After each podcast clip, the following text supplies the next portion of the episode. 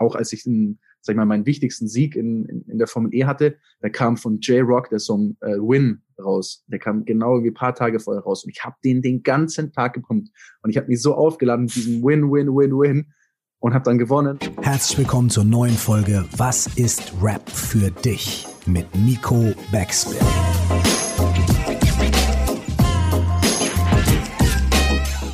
Mein Name ist Curse, nie vergessen. Musst Hip-Hop lieben, als wärst du immer nur Fan geblieben. Moin, mein Name ist Nico Backspin und herzlich willkommen zu einer neuen Folge von Was ist Rap für dich? Mein heutiger Gast heißt Daniel Abt. Er ist Rap-Fan, aber beruflich war er jahrelang Rennfahrer. Über die Jahre sind dazu Dinge wie YouTube und auch das Tune von Autos und die Berichterstattung darüber gekommen. Das wiederum hat ihn mit vielen Rappern in Verbindung gebracht, denn Autos sind immer noch die kleinste Brücke zwischen Rap und der Welt da draußen. Dass er aber auch ein riesengroßer Rap-Fan ist und woran das liegt, das erzählt er uns heute in einer neuen Folge von Was ist Rap für dich? Moin Daniel und danke für deine Zeit. Ja, danke ebenso. Hi. Was ist Rap für dich? Boah, ein großer Teil meines Lebens, würde ich fast sagen. Ähm, ich bin mit jungen Jahren schon, glaube ich, äh, früh Rap-Fan gewesen. Ganz am Anfang Hardcore Eminem-Fan ähm, der ersten Stunde. Und ich glaube, Rap ist halt so ein bisschen äh, ein Lebensgefühl und eine Einstellung. Also nicht, nicht nur Musik, das ist natürlich schon das Hauptding, aber ich glaube, es ist schon so ein bisschen auch eine Attitude und eine, eine Einstellung und hat mich eigentlich schon mein ganzes Leben lang äh, begleitet. Also in der, in der Schule mit, mit 3XL-Shirts und, und, und Baggy-Hosen. Ne? Da war Aha. man früher natürlich noch ein bisschen fast schon sehr stark Außenseiter. Ähm, früher war man auch als Rap-Fan noch mehr Außenseiter, muss man sagen. Ähm, aber ich habe es schon immer geliebt, auch diese, diese Rolle, so ein bisschen dieses Freche von Rap, das mochte ich schon immer sehr. Ja, ist gespannt. Du hast im Prinzip schon vier weitere Fragen in Halbsätzen so jetzt schon ein bisschen beantwortet. Wir gehen da trotzdem auf jeden Fall drauf ein. Ähm, Baujahr 92 bist du, das ist richtig, ne? Um es ein bisschen genau. so einzuordnen. Das heißt, wirklich in ganz jungen Jahren Eminem-Fan geworden, den du gerade beschrieben hast. Die, die Frage brennt mir ein bisschen an den Nägeln. Wann hast du die Haare blond gefärbt? Ähm, ich glaube, das war. Du hast es also, gemacht. Also, ach so, ich, ich dachte gerade, du hast es vielleicht. Ja, ich habe es gemacht. Ja. ja. ich hatte, ja, ich hatte die Haare abrasiert und blond gefärbt. Ich glaube, es war mit acht Jahren oder sowas. Also ähm, sehr, sehr jung. Ähm, könnte auch neun sein, ich weiß nicht mehr genau. Aber so um den Dreh, also sehr jung. Ähm, und ja, ich war Hardcore-Fan, wirklich Hardcore. Ist das dann so dein erster Kontakt auch zu Rap-Musik gewesen, Eminem? Ich denke schon, ja. Also das war für mich so der Einstieg in diese Welt. Ich weiß noch, ich habe damals, ähm, also so richtig reingekommen bin ich erst mit Eminem Show, aber ich habe dann auch so ein bisschen die Alben davor natürlich ähm, äh, mir dann noch reingezogen und war halt einfach wirklich fanatisch. Habe jeden Songtext versucht äh, daheim irgendwie auswendig zu lernen, mitzurappen kann mich noch erinnern, fünfte Klasse war ähm, Karaoke-Wettbewerb so in der Schule. Alle haben halt irgendwas gesungen so, und ich habe halt äh, Without Me äh, da oben gemacht und habe den Wettbewerb gewonnen dann tatsächlich und war todesstolz. Ähm, und ja, es war auch mein erstes Konzert. Äh, Eminem damals in Essen war das, glaube ich. Ah, krass. War ich, war ich auf dem Konzert, halt auch sehr jung, hat mein, mein Vater mich damals begleitet, musste sich das reinziehen, wie alle da, da stehen und mit den Händen wippen. Und ja, es war schon, war schon cool. Hast du denn da aber auch irgendwie so, so familiär Gegenwind gehabt, wegen Mucke und Outfit und Haare abrasieren? Oder haben sie alles unterstützt, was der, was der junge Daniel so äh, in seinem Eminem-Wahn machen wollte? Äh, ich muss sagen, die haben es eigentlich wirklich unterstützt. Natürlich, ich meine, ich glaube, als Eltern, wenn man sieht, dass dann die, die Kinder irgendwie so, so baggy Sachen anhaben und sowas, natürlich, das verstehen die Eltern ja nicht. Die schütteln schon ein bisschen den Kopf und denken sich, äh, was ist das jetzt? Aber ich habe erst neulich, weil ich äh, so ein bisschen alte Videos äh, ja, recherchiert habe oder geguckt habe, habe ich ein, ein Video von Weihnachten gefunden und da haben wir meine Eltern so eine, ich glaube, das war so eine Tupac, so eine rote Tupac-Hose war das irgendwie, haben die mir, stand, also Tupac stand gleich drauf, haben die mir zu Weihnachten geschenkt. Also somit war war, die war riesengroß, das war fast wie ein Zelt, aber ähm, somit, somit war da schon, glaube ich, Support da, ja. Wer hat dich dann aber nicht damit in Kontakt gebracht? Hast du es selber rausgefunden oder hattest du so, ich weiß das halt, weiß ich gar nicht, ob du, du ähm, Familie, große Brüder oder irgendwie sowas hattest, die dich damit in Verbindung gebracht haben? Ich kann es dir ehrlich gesagt nicht genau sagen, was der Startpunkt war, wer mich, also ich glaube, ich hatte damals, ähm, also meine Eltern hatten quasi Freunde und von denen der Sohn, der war ein bisschen älter. Der war, glaube ich, ähm, fünf, sechs, sieben Jahre älter als ich und mit dem bin ich bisschen abgehangen und der hat mir dann, glaube ich, zu Hause immer, immer Sachen vorgespielt. Ich weiß auch noch, der hat mir dann damals Pimp Legionär von Savage vorgespielt äh, als sieben- oder achtjähriger. Und dann, wenn du das hörst, ist das ja so, das ist ja so, als würdest du was ganz Verbotenes tun. Ne? Du denkst dir, holy shit, was höre ich mir gerade an? Definitiv. Aber ich glaube, glaub, das war so, das war so der Einstieg, ja.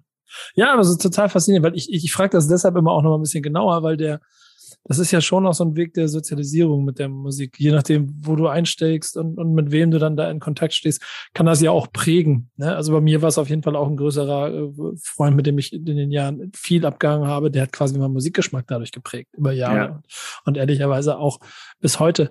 Ähm, hast du dann irgendwie dann auch für dich nachvollzogen, dass es mehr ist als nur Popmusik im Zweifel, sondern dass da, also jetzt sicherlich offensichtlich, aber eine ganze Kultur dahinter steckt und so. Ist dir das irgendwann dann auch klar geworden? Ja, also ich glaube ganz am Anfang nicht so sehr. Ähm, ich habe das erste Mal ein bisschen gecheckt, als ich dann zu diesem Eminem-Konzert gefahren bin mhm. und das erste Mal auch so mit diesen Leuten, also mit dieser, mit dieser, mit dieser Fanbase in Berührung kam. Ne? Wie sehen die aus? Wie gehen die ab? Was, was läuft da ab? Ne? Da war, ich weiß noch, da war Meter hoch, irgendwie waren da Alkoholflaschen am Eingang gelegen und da ging's ab und alle waren halt völlig drüber und Eminem ist dann mit einer Stretch-Limo vorbei und äh, es war halt so, ich, du hast auf einmal so diese Atmosphäre aufgesaugt ähm, und schon verstanden, okay, das ist, das ist schon mehr als nur Musik. Äh, die Leute sind hier anders, die geben sich anders. Ähm, aber ich sag mal so, in meinem Umfeld war das halt nicht super präsent, deswegen hat es schon ein bisschen auch gedauert, bis man da ja sich reinfühlt und das, das mehr versteht auch. Genau, das ist der Punkt, was du vorhin schon angesprochen hast, wo es dann peinlich wird. Ne? Also 3XL-T-Shirts, Baggy Pants, in der Schule eventuell Außenseiter, das sind Dinge, mit denen du, keine Ahnung, in den 90ern auf jeden Fall groß geworden bist, offensichtlich ja in deiner Jugend auch noch, ne? Wie, wie bist du damit umgegangen? Ja, also ich, ich habe das immer ein bisschen gemocht, auch so ein bisschen diese, diese Außen, also was heißt Außenseite, aber so ein bisschen diese, diese Rolle des Frechseins. Ne? Also ich war als Jugendlicher immer sehr gern so ein bisschen edgy und ich war ein bisschen, glaube ich, ein verrücktes Kind. Ähm, und ich habe das, ich fand das irgendwie auch cool, aber man hat natürlich schon gemerkt, in der Schule gab es vielleicht fünf Leute insgesamt, die sowas angezogen haben. Das war halt so unsere Clique.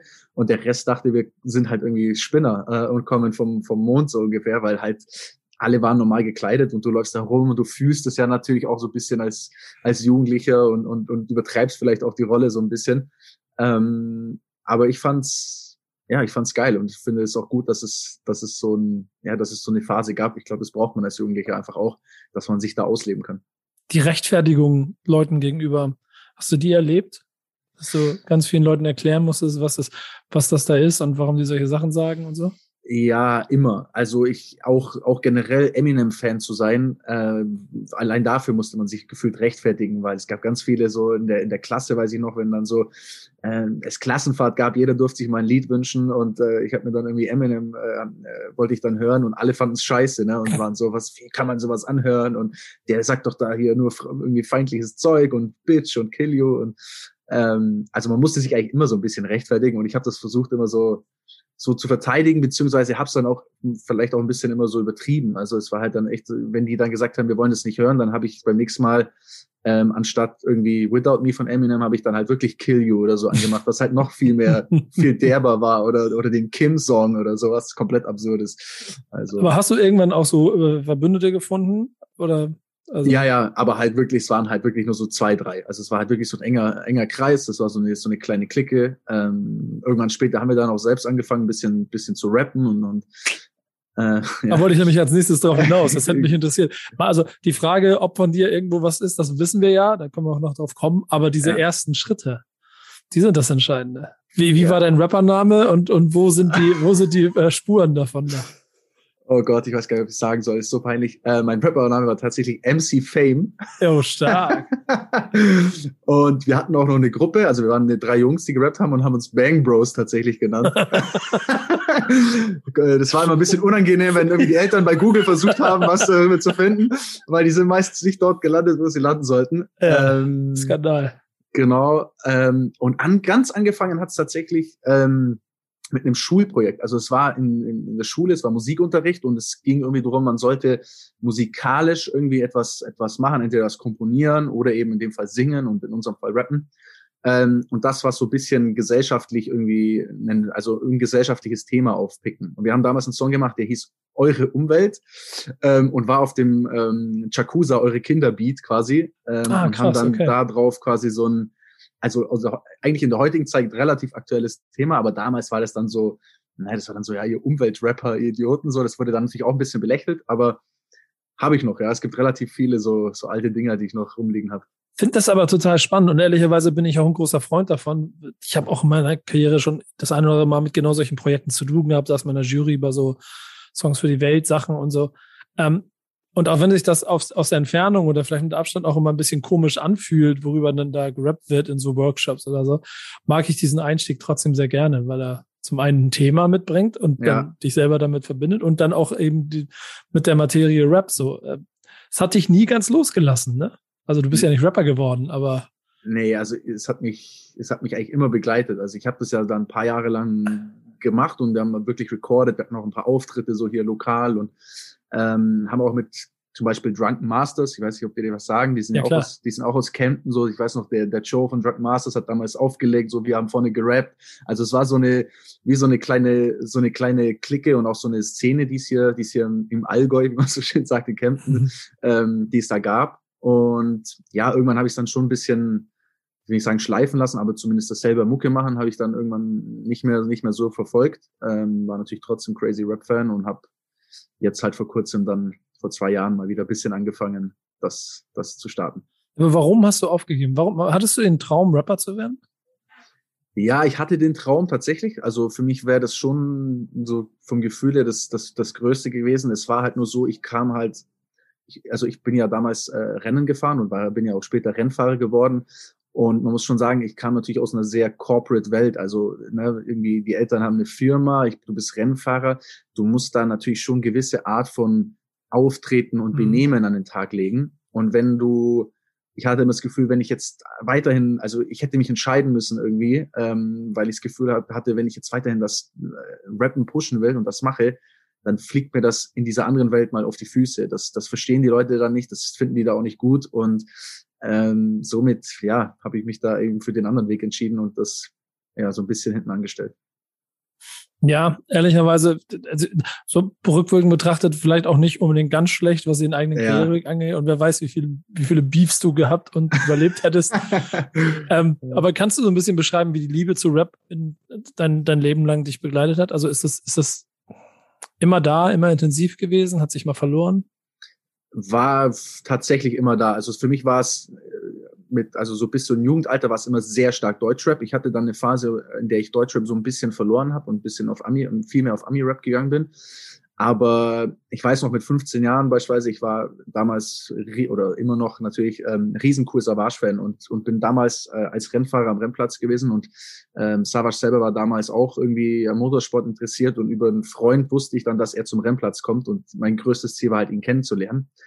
Und das hat dann geklappt. Wir haben uns dann auf einmal irgendwie kennengelernt. Man hat uns vorgestellt. Ich war halt der größte Groupie daneben dran gehockt und habe irgendwelche Fragen gestellt. Ich weiß nicht mehr was.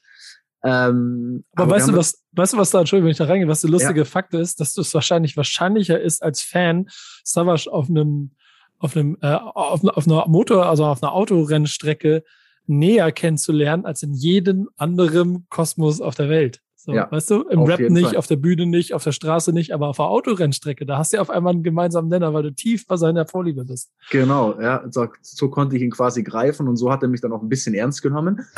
Und, auch äh, wichtig, ja. Und ja, und es war krass. Und er hatte dann damals meint so, ja, also er hat dann tatsächlich irgendwie, glaube ich, meine Nummer eingespeichert. Mhm. Ähm, ich weiß nicht, ob er mir seine gegeben hat, aber er meinte so, ja, wenn mal was wäre oder so, er würde sich melden. Und ich dachte, okay, passiert eh nie. Ähm, und irgendwann später hat dann das Telefon geklingelt und er hat damals ähm, Rap-Film-Video äh, gedreht und meinte so, hey, wäre cool, wir, könnten noch ein Auto gebrauchen. Wenn du Bock hast, irgendwie komm doch vorbei und bring ein Auto mit, so. Und natürlich jetzt nicht ganz uneigennützig, aber für mich war das halt so, ich hatte auf einmal cool Savage am Telefon und, äh, und dann sind wir auch damals dann da, da zum, zum Dreh gegangen und ähm, haben Auto mitgebracht und das war so ein bisschen der Einstieg dann in diese Welt und ja, wir sind bis heute auf jeden Fall äh, befreundet und in Kontakt, was halt für mich schon, schon crazy ist, rückblickend. Ja, also du hast ja auch jetzt gerade einen Song rausgebracht. Und das ist ja so eine lustige, das Lustige ist, das ist ja dann hier gar nicht so immer als Promo-Plattform geplant, aber in diesem Fall wäre es fast so, weil du ja was veröffentlicht hast. Da ist er auch mit dabei. So. Ja. Und, und das ist ja dann schon, das muss man ja nach außen immer sagen, wenn so, so Künstler sich dazu ähm, quasi überreden lassen, mit in deinem Video mitzuspielen, vor allem bei jemandem, der jetzt nicht im Kern der Rap-Szene stattfindet, ist das ja schon auch ein Gütesiegel. Ne? Hast du es auch als solches wahrgenommen oder wie, wie war euer Austausch über dich und den Song? Ja, also erstmal war es für mich äh, ja das, das höchste der Gefühle, dass er da mitgemacht hat. Ähm, ich fand es Wahnsinn. Ich habe es gar nicht so, also ich war mir nicht sicher, ob es klappt, aber ähm, es war eigentlich relativ straight. Ähm, ich habe ihn einfach gefragt. Ich habe gemeint, hey, er wusste ja, dass ich schon, dass ich schon gerappt habe. Er wusste auch, dass ich, dass ich es wieder pro probiere oder wieder wieder im Studio war. Und ich habe ihn einfach straight gefragt. Und er hat dann zu mir gesagt, hey, äh, ich höre es mir gerne an. Äh, Wenn es für mich gar nicht klar geht, dann sage ich auch nein. Ähm, und ansonsten gerne. Und dann habe ich ihm den Track geschickt. Und ich hatte aber natürlich schon so ein bisschen Bauchgefühl, dass es eigentlich nicht so seine Art von Musik ist. Ne? Also die, die Art des Tracks, glaube ich, entspricht ja nicht seiner Vorstellung von Rap. Ähm, und dann war auch erstmal, er hat, ich habe so gesehen auf WhatsApp, er hat sich den Track angehört und dann war er offline. Und er hat einfach so 24 Stunden nicht geantwortet. Und ich saß zu Hause und dachte mir, um Gottes Willen, jetzt habe ich es irgendwie verkackt oder ich, I don't know, ne? So, es war so ganz komisch. Ähm, und dann hat er sich gemeldet und war auch relativ straight. Er meinte, hey, ist genauso wie ich dachte, so, ey, das ist nicht, nicht meine, ist nicht meine Mucke so, ähm, aber ich find's cool, dass du es machst so, ich find's gut produziert, ich hab Bock und ich mach, ich mach das für dich so. Und das fand ich halt einfach menschlich äh, Wahnsinn, so diese Aussage. Ja, krass. Ist, ist dann, wie gesagt, ist ja auch etwas, was euch ein bisschen verbindet und dann auch irgendwie ein schön, schönes Zeichen ist für das, was du da gemacht hast. Na, warum hast du das eigentlich gemacht? Also warum hast du einen Song gemacht? Warum, warum wieder äh, zurück? Und das, du hast ja gesagt, das ist da ein paar Jahren wieder, arbeitet so ein bisschen in dir. Ähm, das, also ist, ist, kein Bock mehr auf die Automobil- oder YouTube- oder sonstige Karriere, sondern wird, wird, wird jetzt doch noch äh, die Rap-Karriere angestrebt, oder? Nee, also ehrlich gesagt war es so, ich bin seit Mitte letzten Jahres, ähm, also fahre ich keine Rennen mehr, ich bin so aus dieser Rennfahrerszene raus. Ähm, Aber du bist nicht offiziell zurückgetreten, ne? Nee, das nicht, aber es ist aktuell, also es ist ja unwahrscheinlich, dass ich nochmal Rennen fahre, okay. um ganz ehrlich zu sein. Ähm, und hatte dann auf einmal wieder ein bisschen mehr Zeit ähm, und auch so das Gefühl, als könnte ich jetzt einfach das nachholen, was ich irgendwie wegen dem ja vielleicht auch nicht so verfolgt habe. Und da ging es jetzt gar nicht so drum, dass ich gesagt habe, ich möchte jetzt was releasen oder ich möchte Rapper werden oder so, sondern eigentlich dieses, diese Leidenschaft und, und auch dieses mal in einem geilen Studio zu sein. Das ja. hatte ich ja früher nicht. Also früher hast du halt irgendwo im Jugendzentrum in irgendeinem schlechten Mic aufgenommen und keiner wusste, wie man es abmischt. Ähm, und dann war das der Track. Und auf einmal hatte ich ja so ein bisschen auch äh, Connections zu Leuten aus der Szene ähm, und dachte mir, ey, diese Experience, ich will jetzt mal in ein geiles Studio gehen, in so ein richtig geiles Studio und will einfach mal diesen Vibe spüren, will da aufnehmen, wie klingt das, daran arbeiten mit Leuten, dieser Kreativprozess. Ähm, also mir ging es eigentlich mehr darum, mir selber als den Spaß zu erfüllen oder diesen, diesen vielleicht auch noch immer noch offenen Traum und habe deswegen einfach angefangen, äh, war dann zuerst bei ein paar Freunden in Hamburg im Studio und war dann in Berlin ähm, und habe dann auch diesen diesen Track eben bei bei DJ Desio im, im, Studio aufgenommen. Halt auch so, du bist auf einmal an Orten, wo du denkst, das ist einfach verrückt. Als Rap-Fan von früher, wenn ich das mir meinem 14-jährigen Ich erzählen würde, der würde sagen, was zur Hölle geht da ab? So und dann stehst du da und, und machst es.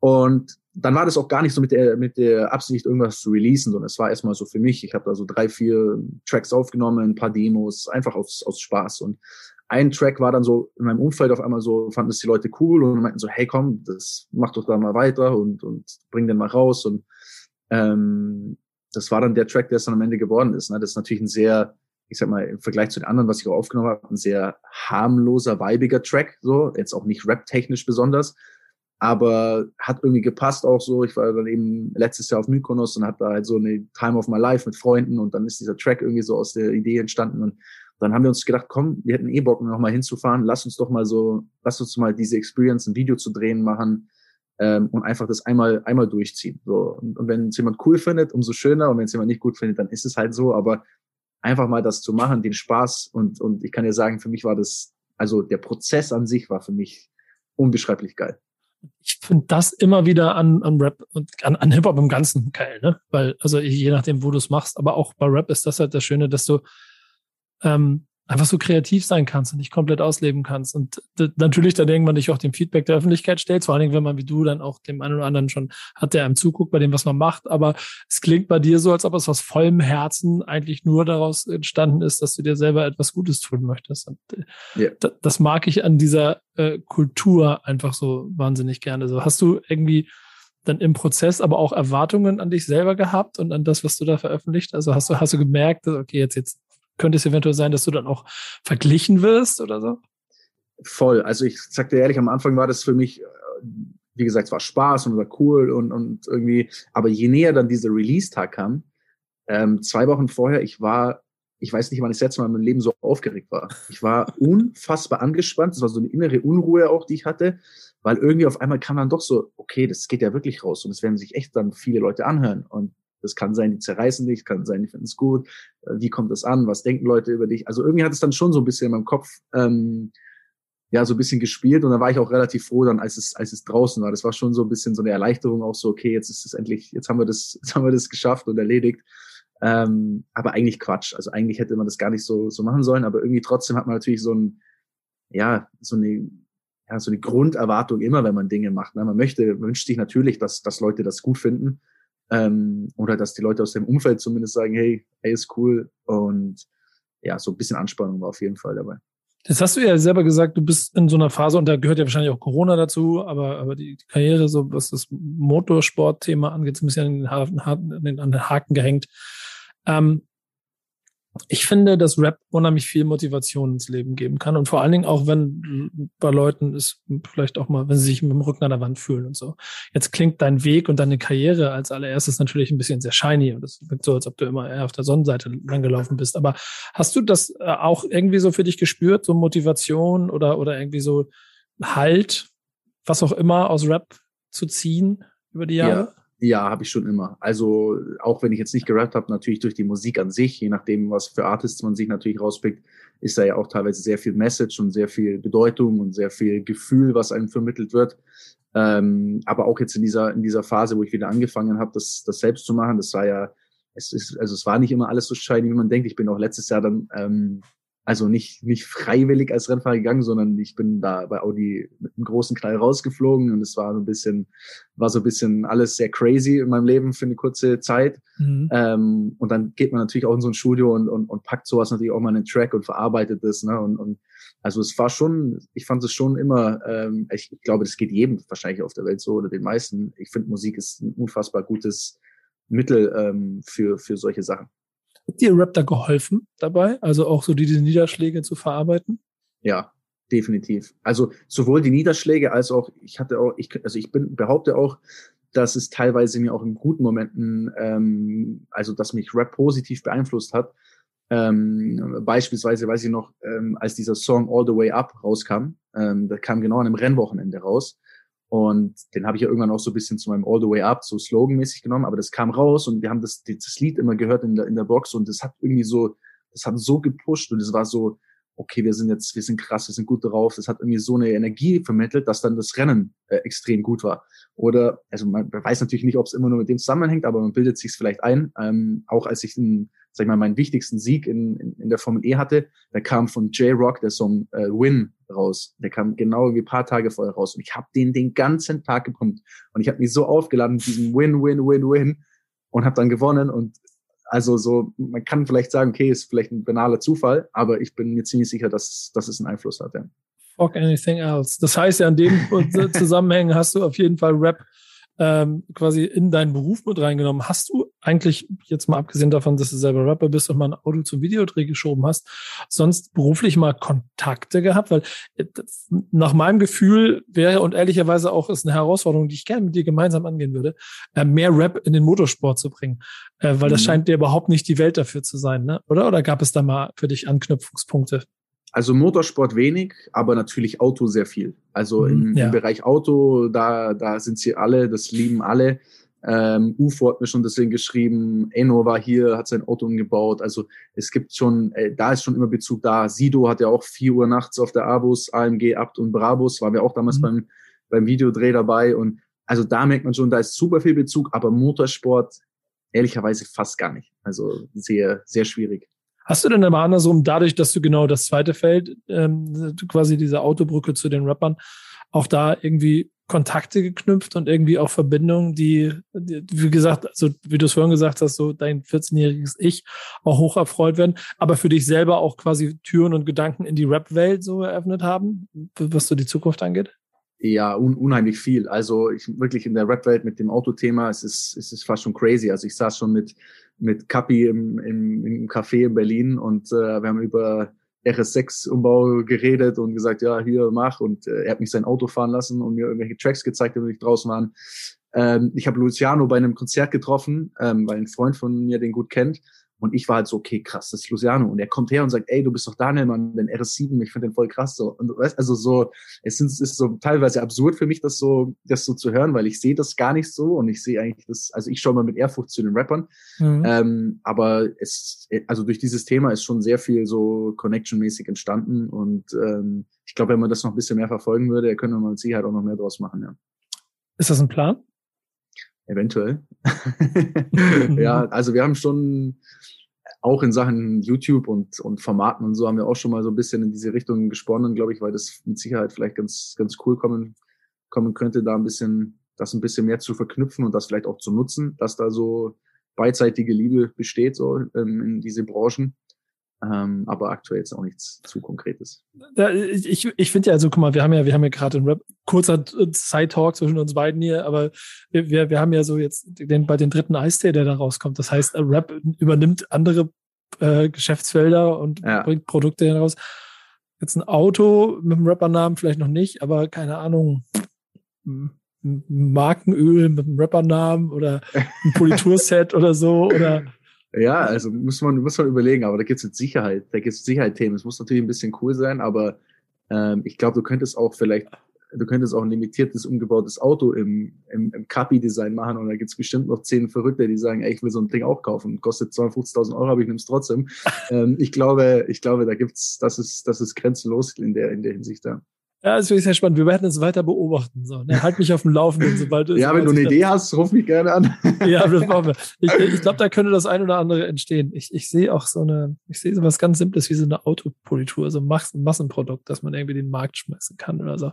Aber da reden wir an anderer Stelle nochmal drüber. Es ist total, es hängt ein bisschen daran, weil ich neuerdings sehr viel natürlich auch so, ähm, auch unserem Podcast-Format in einem anderen über Marken und Rap in Verbindung rede. Und das mhm. triggert einen schon hart, die Gedanken ja. darüber.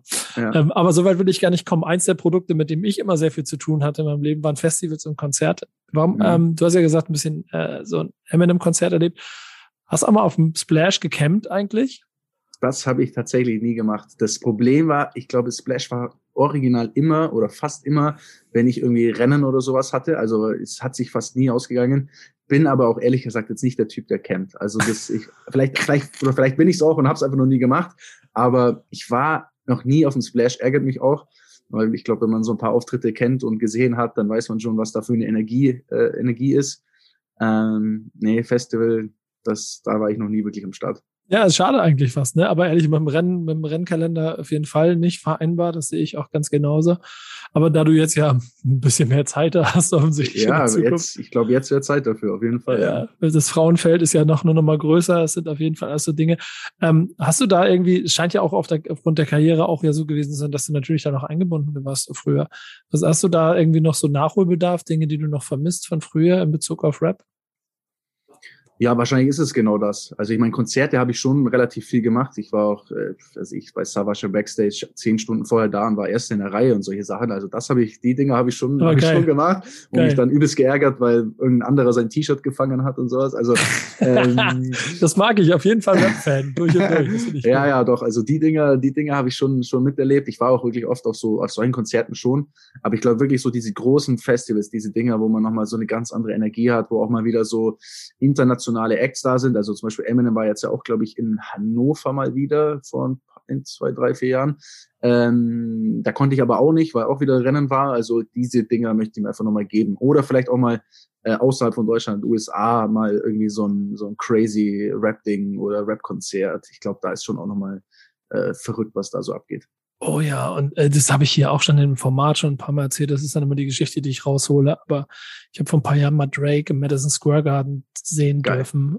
Und, und, und, und das andere war, ich habe so eine DJ Khaled Show und dann den Super Bowl gesehen. So mit, da waren sie alle. Ähm, ähm, das ist schon nochmal eine ganz andere Energie. Alter. Ja. Also wenn du kannst, dann lauf los und dann mach so viel wie möglich davon. Die Amis sind da auch nochmal auf einem anderen Level. Jetzt haben wir ja gar nicht so viel über Künstler gesprochen, ne? Und ähm, ähm, hast du es eigentlich dann auch als Rap-Szene so für dich immer weiter im Auge behalten? Was vor allen Dingen auch hier, also international, aber wahrscheinlich auch was vor allen Dingen, was in Deutschland passiert? Und wie ist so dein Blick auf diese Szene gewesen? Ja, also wie gesagt, ich habe so ein, ähm, kurzzeitig mal Deutschrap so ein bisschen verloren, weil mich diese Anfangszeiten, ich sag mal, diese Anfangs-Autotune-Zeiten gar nicht so, gar nicht so abgeholt haben. Also als so UFO frisch war und, und wer war noch alles damals, auch Kapi am Anfang und so, das hat mich persönlich null berührt. Ich war da eher, eher so ein bisschen anti fast. Ich bin da, mhm. irgendwie kurzzeitig einfach mal raus. Ich habe auch irgendwann die Namen nicht mehr gekannt. Also es war ganz, ganz crazy. Ich war richtig im Ami-Film, aber kannte teilweise die Deutschrapper nicht mehr. Ähm, und irgendwann hat sich aber dann doch gepackt, dieser, dieser, dieser Vibe und dieses Melodische und, und, und die haben sich ja auch alle so ein bisschen als Künstler dann weiterentwickelt. Ähm, und jetzt ist es schon wirklich, also jetzt gerade habe ich eine Phase, dass ich Deutschrap fast besser finde als Ami-Rap. Ich finde teilweise Ami-Rap aktuell, ah, so diese Rap-Caviar-Playlist, da tue ich mir echt schwer. Da ist so viel dabei, was ich irgendwie so melodisch gar nicht fühle. Und ähm, außer einem Drake, der halt irgendwie jedes Mal da ähm, komplett above everything ist, geht so aktuell. Ja, es ist äh, auch immer, glaube ich, schwierig. Ich glaube, das geht jedem so, wenn du dich ein bisschen länger mit Rap beschäftigst. Selbst mir gibt es auch Phasen, wo ich auch nicht so viel von dem fühle oder mich erstmal ein bisschen reinhören möchte. Aber ich glaube, das macht es dann auch irgendwie aus, weil du äh, selbst wenn du dann Generationen schon dabei bist, trotzdem immer wieder für dich neue Dinge entdecken kannst. Ich ja. habe das Gefühl, das ist manchmal in anderen Genres ein bisschen schwieriger. Da bleibst du dann hängen auf dem, was du vor 30 Jahren gehört hast. Ähm, ich, ich habe immer noch so eine Rubrik, wo ich nachher noch ein paar Künstlernamen von dir abfragen möchte, denn das ist immer so ein Punkt, äh, der ja schnell verloren geht hier. Mhm. Ähm, du hast mir jetzt schon sehr viele Fan-Momente erzählt. Gibt es noch einen besonders großen oder war er schon dabei, welcher der größte Fan-Moment deines Lebens gewesen ist? Ich weiß nicht, ob es auch als Fan-Moment zählt, aber so für mich als, als Person war das Verrückteste eigentlich jetzt ähm, vor drei Jahren ungefähr. Das war ein 30. Geburtstag ähm, von Mitya, der ja auch hier schon bei dir war. Ja. Ähm, und die haben damals eingeladen, das war in, in Österreich, dort hatten die so eine Hütte gemietet und halt so ein Zelt aufgebaut und alle waren in Lederhose und es war halt auch so äh, Rambazamba-Party. Und, und Savasch war auch eingeladen. Und er war auch dabei und die haben ihn dann, glaube ich, nachts um drei oder so gefragt, hey, kannst du da nicht nochmal was, kannst du nicht nochmal hier irgendwie zwei, drei, vier Songs rappen, so für die, für die Leute, so dass sie ein bisschen durchdrehen. Und dann meinte er damals zu Mieter, ja, okay, aber mach du bisschen Backup. Also Mieter war ja so ein DJ-Pult und hat ihm dann so das Mic gegeben und sagte, mach du bisschen Backup, so ich brauche das, weil sonst ähm, nicht so geil. Und dann hat er angefangen, den ersten Track zu machen und Mieter kommt, war nicht so textsicher. Ne? Und dann war Savage auch so ein bisschen, ah fuck, ich brauche irgendjemanden, der textsicher ist und hat dann halt so geguckt und meinte so, ey Daniel, du kannst das doch, komm mal hoch so. Und dann bin ich da hoch und stand neben Savage in der Lederhose, schon gut angedödelt natürlich um drei Uhr morgens und dann haben wir einfach Lutsch meinen Schwanz da auf dieser Bühne gerappt. Und ich bin einfach, das war für mich einfach, ich bin, ich bin, in, also das Glück ist aus mir rausgesprudelt. Ich bin fast explodiert vor Freude. Es war absurd einfach. Es war so krass. Ich stehe dort einfach. Klar, es war jetzt 50, 100 Leute, die da waren, aber alle full Energy du stehst einfach neben deinem Idol und du bist einfach sein Backup auf so einer Bühne in Lederhose. Das war crazy. Das war, ich bin, glaube drei Tage mit so einem Grinsen durch die Gegend gelaufen und habe allen das Video gezeigt und meinte so, ja, guck mal, was passiert ist. Und das war crazy. Ja, das, das Lachen sich, das grinsen sich jetzt noch im Gesicht gerade. Und das sind genau diese Fan-Momente, die man auf jeden Fall ab, äh, abstecken muss. Ähm, ich finde auch, das klingt so ein bisschen nach dem Moment, an dem du entschieden hast, okay, ich will es doch noch mal versuchen. Ja, es kann sein. Also es war schon kurz danach auf jeden Fall, dass ich, dass ich losgelegt habe. So, ja. Das, stimmt. ja, das ist krass. Wie würdest du deinen Beziehungsstatus zu Rap beschreiben? Ähm, ich wollte gerade sagen, frisch verliebt. Nee, frisch verliebt vielleicht nicht, aber ähm, was sagt man denn da? Ähm, weiß nicht. Also immer noch auf jeden Fall fast, ja, eigentlich Liebe, Liebe seit Tag eins, würde ich sagen. Ja, das, das, hört man aber auch auf jeden Fall raus. Und der Enthusiasmus und die Freude, äh, die ist ansteckend. Das kann ich dir auf jeden Fall so schon mal wiedergeben. Denn die andere Frage, die ich dann immer stellen möchte, auf einer Zehner-Skala, würdest du dich selber einschätzen? Ähm, wie viel Rap bist du? Hm, ich glaube, ich würde sagen eine sieben. Also es ist natürlich schon noch im Sinne von, glaube, man hat schon noch Luft nach oben, wenn man komplett auch in der Art und Weise crazy ist. Aber es ist schon, ich bin schon sehr viel Rap, also mich beeinflusst das schon in sehr vielen Bereichen meines Lebens. Ja, ja es, es ist aber auch wirklich, kommt genau rüber. Denn ähm, wir haben aber, was ich eben schon gesagt habe, viel über dich gesprochen und es sind ein paar Namen genannt worden. Ich habe immer dann bei Gästen ganz oft das Thema, dass sie mir danach dann noch schreiben, oh, aber ich habe vergessen, ich musste noch über den reden und den habe ich nicht erwähnt und den habe ich nicht erwähnt. Dafür habe ich eine kleine Rubrik eingerichtet. Äh, drei Künstler, die du unbedingt noch erwähnen möchtest, die du nicht erwähnt hast. Und aus welchen Gründen auch immer. Ähm, leg los, lass dir Zeit. Ähm, ja gut, also aus, aus Kindheit heraus auf jeden Fall muss ich Sido noch erwähnen. Den habe ich, wie gesagt, ah, nee, habe ich schon erwähnt, ne? Hab ich ja, aber nicht so wirklich so. Nicht also, so wirklich. Also Sido auf jeden Fall auch. Also für mich auch einer definitiv, der mich unfassbar geprägt hat, musikalisch, ähm, den ich dann auch kennenlernen durfte über ein paar Freunde. Auch ein echt sehr cool, äh, korrekter, äh, menschlich, menschlich echt auch so ein, so ein guter Typ. Also muss ich auf jeden Fall erwähnen. Ähm, Hast du denn damals auch schon als der in der Eminem-Zeit auch quasi die Sido-Zeit parallel dazu gehabt? Ja, ja, komplett. Also komplett auch. Ich habe auch, ich glaube, ich war auch, also ich war immer so, ich war gern auf so Karaoke, Digga. Ich habe immer gern gerappt und ich war mal in Griechenland in so einem, da war ich in einem Zeltlager tatsächlich. Ähm, und da habe ich, glaube ich, meinen Blog auch so vor tausend Leuten oder so habe ich auf der Bühne gemacht und so.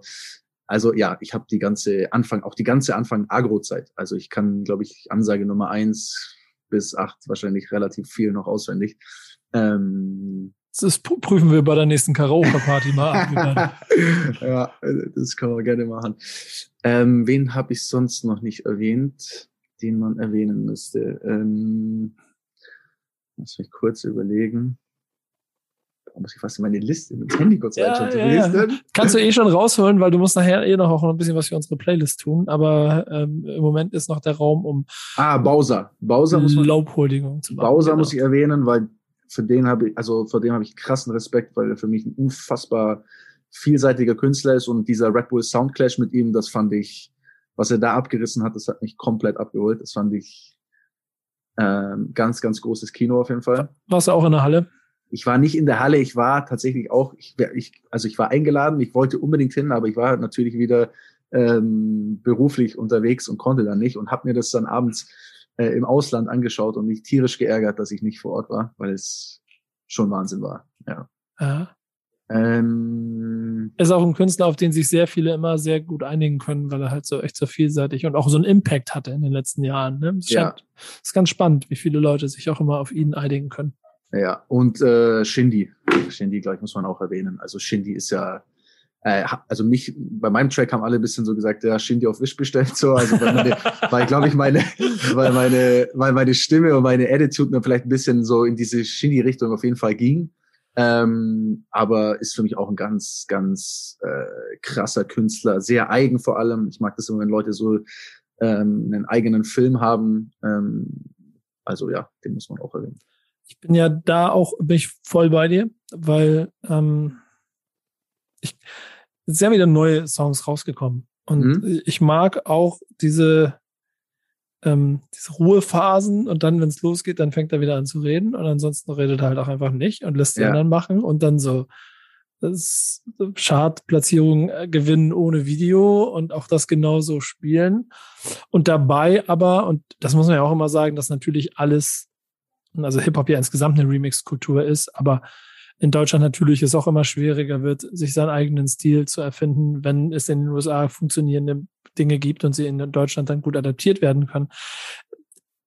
Er hat aber schon eine gewisse Einzigartigkeit in der, in der Form, wie er Styles kombiniert. Finde ich auch, oder? Also hättest du, würde dir ein Shin, also ein Shinny-Pendant aus den USA einfallen? Nee, und das ist nämlich der entscheidende Punkt. Finde ich auch. Also die zu vielen kannst du sagen, okay, da gibt's jetzt hier den und den, aber ich finde die Attitude, die, die Art und Weise, wie er Sachen betont und wie er rappt, fällt mir, also fällt mir jetzt spontan niemand ein aus den USA, der vergleichbar wäre. Das ist ganz lustig. Ich habe gerade einen Podcast zwischen Paul Ripke und äh, Macklemore gehört. Da sagt er über Rin, ähm, das ist äh, Travis Scott auf Deutsch. Und das, mhm. das ist, das ist A, krass beeindruckend, dass er ihn kennt, aber B stimmt es trotzdem so ein kleines bisschen. Ja. Und, und alleine die Art und Weise, wie er sich die ersten Bilder gesehen hat, was, wie er jetzt schon wieder aussieht, was er jetzt schon wieder anzieht und mit welchen Ästhetiken er arbeitet und wie dann auch der Sound klingt. Und ich finde, er, er performt ja auch ganz anders auf einmal. Er hat eine viel hellere, viel, viel klarere, fast sanftere Stimme manchmal an bestimmten Stellen und so. Ja, krass. Und diese Kleinigkeiten, die machen echt so den Unterschied aus. Deswegen, also sehr gute Wahl. So. Perfekt. Brauchst noch einen, ne? Also sind das alle drei nee, schon gewesen? drei, glaube ich, oder? Ja, stimmt. Bowser, Sido, sehr ja. schön. Sehr viel Deutsch auf jeden Fall. Es gibt, es gibt noch äh, zwei weitere Sachen, die wir durchgehen müssen. Das ist aber ein bisschen kleiner und kürzer.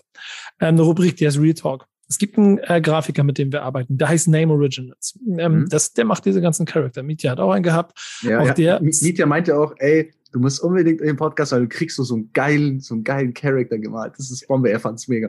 Okay. Alleine diese Aussage wird ihn schon sehr, sehr glücklich machen. Ich bin persönlich auch ein sehr großer Freund von äh, seiner Arbeit und freue mich jedes Mal auch über die Arbeit, die ich dann kriege. Ich werde sie dir dann noch ganz stolz und schnell weitergeben und ich hoffe, sie gefällt dir. Ihr werdet das jetzt schon gesehen haben, wenn ihr das hört. Dafür mache ich immer so ein kleines Spiel aus einem 5 Entweder-Oder-Fragen, die ich mir gedacht habe, ich aufstelle, damit er mehr Input für seine Zeichnung hat. Mhm. Braucht er gar nicht. Ich mache es aber trotzdem. Deutschrap oder international? Deutschrap.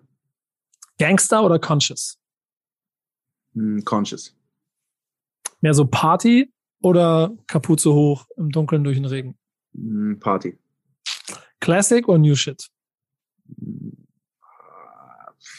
Mm, new Shit. Okay. Und Mainstream oder Underground? Mainstream. Ja. Aber das ist auf jeden Fall das, was ich, glaube ich, auch ähm, für ein Gefühl hatte und ehrlicherweise, was man auch hören kann, wenn man den Song hört, da, ja. den du, ja. du gerade gemacht hast. Denn der hat schon sehr viel zeitgenössisches. Und ich glaube auch deshalb äh, funktioniert es auch bei den Leuten, die das Gütesiegel geben. So. Hast du es den anderen eigentlich auch geschickt? So, also anderen äh, quasi Rap-Freunden? Ja, ich habe es Capi und Luciano geschickt, haben beide nicht geantwortet. äh, ich habe es Enno geschickt, der wusste es auch schon, den habe ich auch den Track schon gezeigt, dass er hier war, der hat es auch geteilt. Ich habe es mhm. Kay geschickt, der hat es auch geteilt. Ähm, der war noch dabei glaube, das war's. Feedback-Schleife also noch am Laufen. So, wir, warten, ja, wir warten ich, noch ich auf das Gütesiegel. Also, ist noch nicht mal, die haben es nicht mal gelesen. Vielleicht haben sie einfach gar keinen Bock, das zu lesen, aber ja. Aber du hast ja auch angekündigt, so also mit dem Halbsatz, das ist nicht das letzte Mal, dass du das gemacht hast, ne? Ja, auf jeden Fall. Also ich habe äh, definitiv Bock mehr zu machen, aber ohne jetzt diesen, wie ich schon gesagt habe, ohne jetzt Pressure und zu sagen, ey, ich release jetzt in den nächsten drei Wochen eine Single. Ähm, aber allein, weil es mir Spaß macht, will ich also allein die Experience auch wieder haben und wieder ins Studio gehen und weiterarbeiten. Und ähm, ja, auf jeden Fall. Ich bin gespannt, wer im nächsten Video ist. ja, ähm, wer wäre denn gut? Ich muss mal überlegen. Ja, wir schauen mal, mir fällt schon was ein. Hm, können wir nochmal drüber sprechen. Aber auf jeden Fall an dieser Stelle vielen Dank für deine Zeit. Hat sehr viel Spaß gemacht. Danke ebenso. Und euch äh, viel Glück und äh, hört alle Folgen und vor allen Dingen hört diesen Song. Ich hätte jetzt normalerweise sage ich immer so Sachen wie hört die Playlist oder guckt euch die Sachen an, aber dieses Mal hört euch einfach den Song ein paar Mal. Und dann hören wir uns bei der nächsten Folge von Was ist Rap? Ciao. Ciao.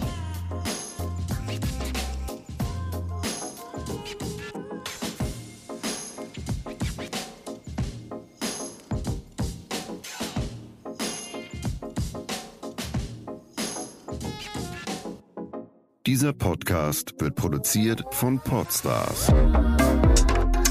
bei OMR.